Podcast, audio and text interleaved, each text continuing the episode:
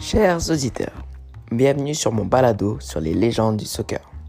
Je suis Antoine Ndiaye et chaque dimanche, je vous partage ma passion à travers l'histoire des grands joueurs du ballon rond, le sport le plus populaire du monde.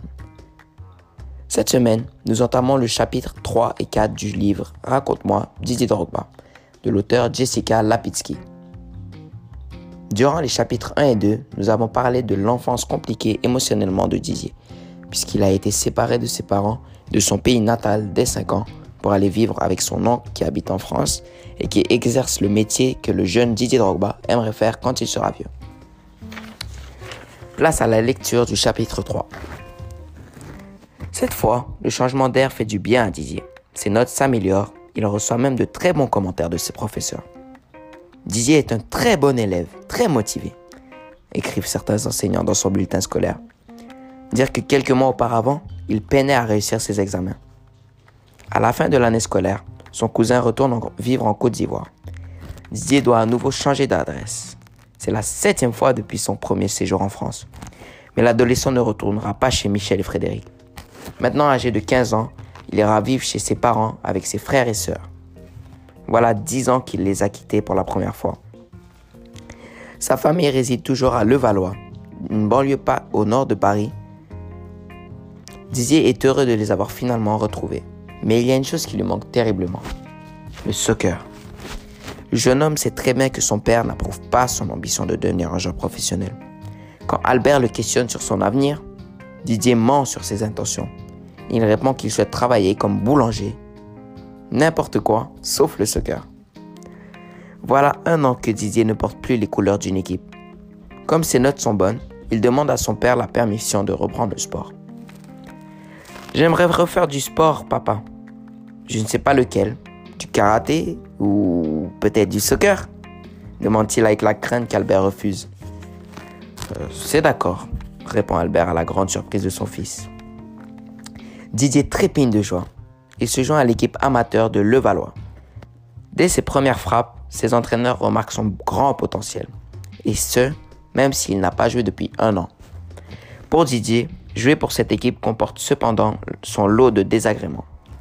Après l'école, il doit voyager des heures en train, pour, se rendre à ses entraînements ou à ses matchs.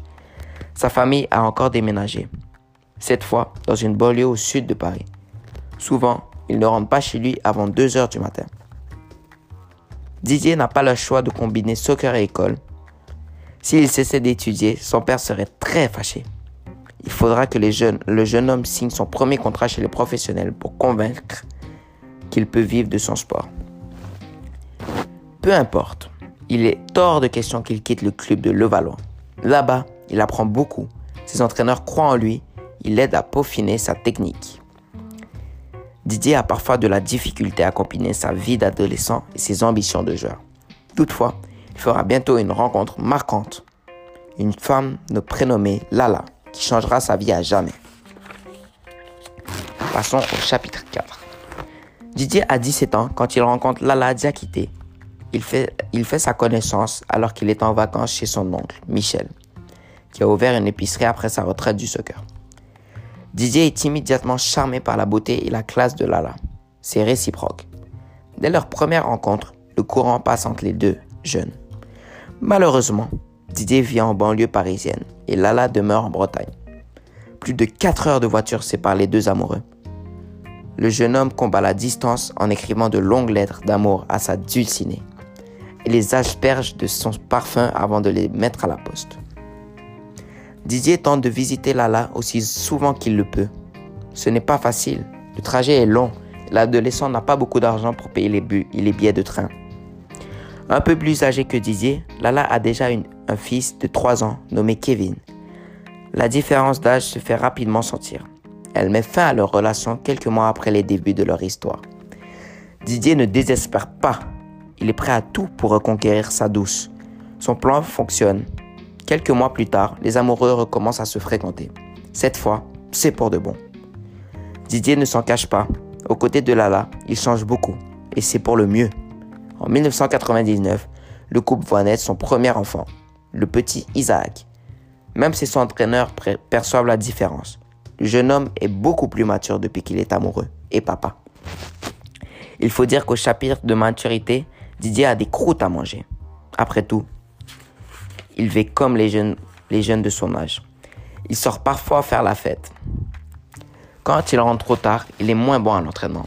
Le jeune joueur trouve les entraînements difficiles.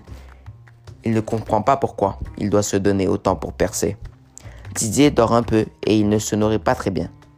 Parfois, il n'y a que des yogourts dans son réfrigérateur. Il mange aussi beaucoup de McDonald's. C'est le seul restaurant qui se trouve entre la gare de train et le terrain. Il préfère dépenser ses sous pour des vêtements au lieu d'acheter des aliments sains. Didier touche ses premiers chèques de paix et souvent il les dépense avant même que la journée ne soit terminée. Au moins, Lala est là pour le raisonner. Surtout que lorsque les amoureux emménagent ensemble, elle lui apprend à respecter un budget afin de mieux gérer son argent. Les, visites des amis à toute heure du jour sont désormais choses du passé. Voici qui termine la lecture de, cette semaine. C'était Antoine Ndiaye dans le balado sur les légendes du soccer. Merci de m'avoir écouté et à la semaine prochaine.